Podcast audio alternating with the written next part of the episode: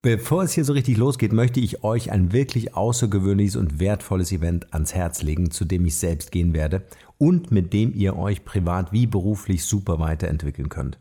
Und zwar findet vom 5. bis 6. Mai 2018 in Bad Kissing das Next Level Event von und mit Katharina Pommer statt. Das Event hat eine echt spannende Agenda mit inspirierenden Keynotes, wie ich finde, sowie Übungen, Impulsen und hier werden vor allem die Werkzeuge und Methoden an die Hand gegeben, die euch wirklich weiterbringen. Ihr lernt zum Beispiel, wie ihr blockierende Glaubenssätze dauerhaft auflöst, wie ihr eure Vision konkret umsetzen könnt und vieles mehr. Neben Katharina Pommer, die übrigens auch hier im Podcast schon gewesen ist, werden einige weitere der besten Trainer Europas dort mit euch arbeiten, wie zum Beispiel Martin Limbeck oder Edgar Itt. Und ich kann euch nur empfehlen, diese Chance der Persönlichkeitsentwicklung zu nutzen, genau wie ich es auch tun werde. Für alle die unter euch, die Lust darauf haben, dass wir uns dort treffen, kommt hier die Chance auf 20% Rabatt auf eines der begehrten Tickets für das Next Level Event in Bad Kissingen. Dazu gebt ihr einfach unter www.next-level-event.de slash Markenrebell das Stichwort Markenrebell ein und schon habt ihr die Chance auf diese 20% Rabatt. Alles, was ihr braucht, findet ihr natürlich wie immer auch in den Shownotes. Wir sehen uns dann am 5. bis 6. Mai in Bad Kissing. Ich freue mich total, wenn wir dort aufeinandertreffen und wünsche euch nur das Beste. Bis dahin, bleibt rebellisch und nun geht's weiter hier. Der Markenrebell Podcast. Spannende Interviews, wertvolle Strategien und provokante Botschaften für Führungskräfte und Unternehmer.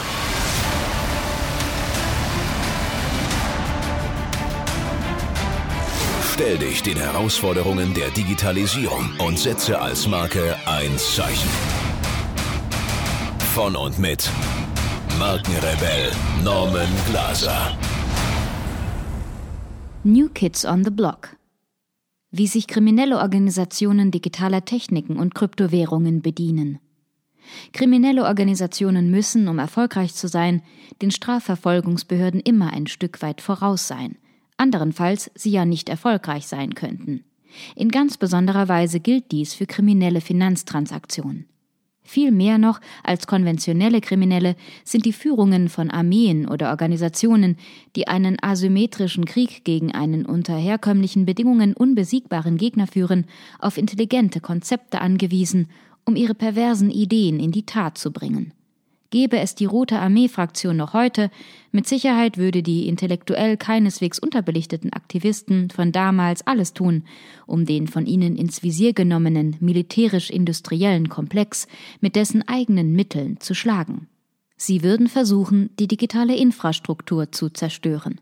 Da das Internet in den 70er und 80er Jahren des vergangenen Jahrhunderts noch unter der Kuratel der US-Geheimdienste stand, die digitale Technik noch in den Kinderschuhen stak, raubte man eben Banken aus und kidnappte hier und da mal einen Repräsentanten des Systems, um, wie im deutschen Herbst 1977, im Knast einsitzende Gesinnungsgenossen freizupressen.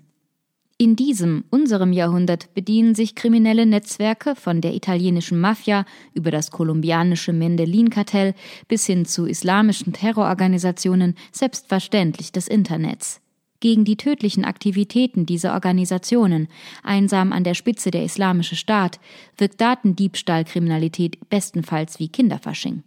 In einer besonders üblen Weise hat in den letzten Jahren der Islamische Staat von sich reden gemacht, und zwar nicht nur in den von ihn eroberten Gebieten in Syrien und im Irak, sondern auch in Europa, Asien und Amerika.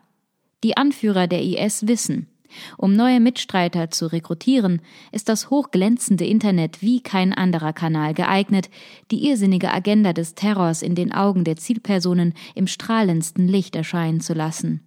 Die klare Botschaft? Terrorismus ist geil, Terrorismus ist sexy. Für die andere Zielgruppe, die potenziellen Opfer, erfüllen die viral perpetuierenden Bilder den gegenteiligen Zweck. Sie verbreiten Angst und Schrecken. Die Menschen werden verunsichert, Gesellschaften gespalten, Staaten destabilisiert. Digitales Hightech ist die effektivste Waffe der psychologischen Kriegsführung. Der islamische Staat bediente und bedient sich gekonnt Social Media, um gezielt junge Männer und Frauen im fanatisierbaren und rekrutierbaren Alter anzusprechen und ihnen in den Foren die Pflicht zum Dschihad einzutrichtern. Wie Werbeagenturen vorgehende Kreativteams und Thinktanks waren in der Hauptstadt des Islamischen Staates, dem syrischen Raqqa, und den Filialen rund um den Globus damit beschäftigt, Werbeclips herzustellen, die den Zielgruppen die Umsetzung der heldenhaften Pläne schmackhaft machten. Eines der größten Probleme des Terrormanagements ist die Organisation der Finanzierung. Leider sind sogar Terroristen mit wenig intelligenten, zutiefst bösartigen Zielen in der Lage, sich intelligenter Methoden, zum Beispiel bei der Finanzierung oftmals kostspieliger Anschläge, zu bedienen. Mit intelligent sind hier die Zahlungsmittel und Wege gemeint, sowie die Techniken deren Verschleierung. So steht eine Organisation, die keinerlei produktive Leistungen erbringt und sich ausschließlich über die Plünderung eroberter Gebiete sowie die Unterjochung und Versklavung der dortigen Bevölkerung bereichert und am Leben hält, vor dem Problem, wie das geraubte Geld und Gut gewaschen werden kann. Das beliebteste Geldtransfersystem islamischer Terroristen basiert auf dem mittelalterlichen, ausschließlich auf Vertrauen basierenden Hawala, hier werden über islamische Finanzintermediäre rund um den Globus teils riesige Beträge verschoben, ohne jede Möglichkeit der behördlichen Überwachung. Nach Erhalt eines Codeworts und gegen Gebühr werden Beträge, die einem zum Beispiel in Saudi-Arabien tätigen Hawalada anvertraut wurden, von einem anderen Hawalada zum Beispiel in den USA ausgehändigt. Die Schulden, die Havalada 1 beim Kollegen in Übersee hat, werden dann durch als offizielle Geschäfte getarnte Geldtransfers und Kompensationshandel beglichen. Für Terroristen ist diese Form von Geldtransfer so interessant, weil keine personenbezogenen Daten nachgefragt und keine Protokolle geführt werden. Das Geschäft basiert ausschließlich auf Treu und Glaube und dem Prinzip der islamischen Umma, deren vereinigendes und integrierendes Band der Glaube an Allah, den Allmächtigen ist. Allerdings beinhaltet das Hawala zwei entscheidende Schwachstellen. Erstens kann der Geldbote ausgeraubt werden. Zweitens, das System kann infiltriert und unterwandert werden. Natürlich ist dies auch den mit Terrorabwehr befassten Geheimdiensten nicht entgangen und entsprechend haben sie das Hawala-System mit Agenten infiziert. Eines der Hauptziele war von Anfang an, die Finanzierung des IS trockenzulegen. Schon lange vor der Eroberung der nordirakischen Großstadt Mossul war der IS die reichste terroristische Organisation der Welt. Eroberte Erdölquellen ließen die Organisation förmlich in Geld schwimmen. Im nordirakischen Mossul schließlich wurde die Zentralbank geplündert. In die Hände der Terroristen fielen umgerechnet 400 Millionen Euro. Insgesamt verfügte der IS über einen Cashflow von zwei Milliarden Dollar in Bar. Bei aller für seine eigenen Aktivitäten notwendigen Geheimniskrämerei wurde der IS wie eine ganz normale Firma gemanagt, mit Büros und doppelter Buchhaltung. Sogar über eine eigene Währung verfügte der Islamische Staat. Den 2015 großmäulig eingeführten goldenen Dinar, mit dem man glorreichen imperialen Zeiten entgegenzugehen beabsichtigte. Zum Glück scheint der IS zumindest in Syrien und im Irak weitestgehend besiegt zu sein. Aber wo ist die ganze Kohle hin? Spätestens seit das Hawala-System in Syrien und im Irak nicht mehr richtig funktionierte, es auch nicht mehr ohne weiteres möglich war, größere Mengen an Bargeld über die Grenze in die Türkei oder in den Libanon zu schmuggeln, musste sich das Netzwerk nach neuen Möglichkeiten umschauen. Denn der Islamische Staat saß und sitzt, obwohl von seinen Territorien weitestgehend vertrieben, nach wie vor auf einem prall gefüllten Sack voll Geld. Und nicht nur das entsetzte Publikum, nein, auch die Sicherheitsbehörden fragten sich, wie machen die das nur?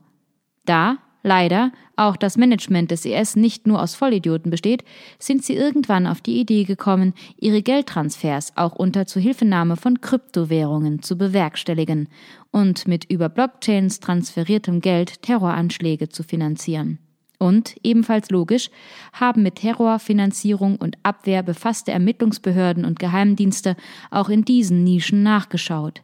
Tatsächlich wurden sie fündig. Die Finanzierung gleich einer Reihe von Terrorakten in Europa und Indonesien wurden via Kryptogeld abgewickelt, zumindest teilweise. Für die Pariser Nacht, Stichwort Bataclan, konnten entsprechende Transfers nachgewiesen werden. Mit den Kryptofinanzierungen reagierte der IS auf die Schwierigkeiten, die sowohl beim umständlichen und unterwanderungsgefährdeten Hawala-System auftreten können, aber auch bei traditionellen Banküberweisungen, die natürlich rund um den Globus mit Argusaugen überwacht werden. Auf einigen von Dschihadisten betriebenen Webseiten wird ganz offen und unverblümt um Spenden in Bitcoins geworben. Moderne Zeiten. Sogar im Mittelalter.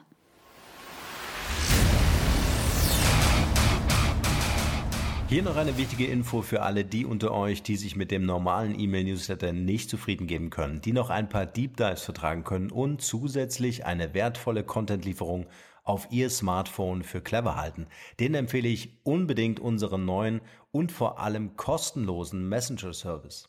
Ganz egal, ob ihr WhatsApp, Facebook Messenger, Insta oder Telegram verwendet, wir liefern euch alle neuen Podcast-Folgen, natürlich unseren monatlichen Ratgeber als E-Book sowie weitere spannende Informationen frei Haus in eure Lieblings-App. Und das alles kostenlos und ohne Werbespam. Das verspreche ich euch.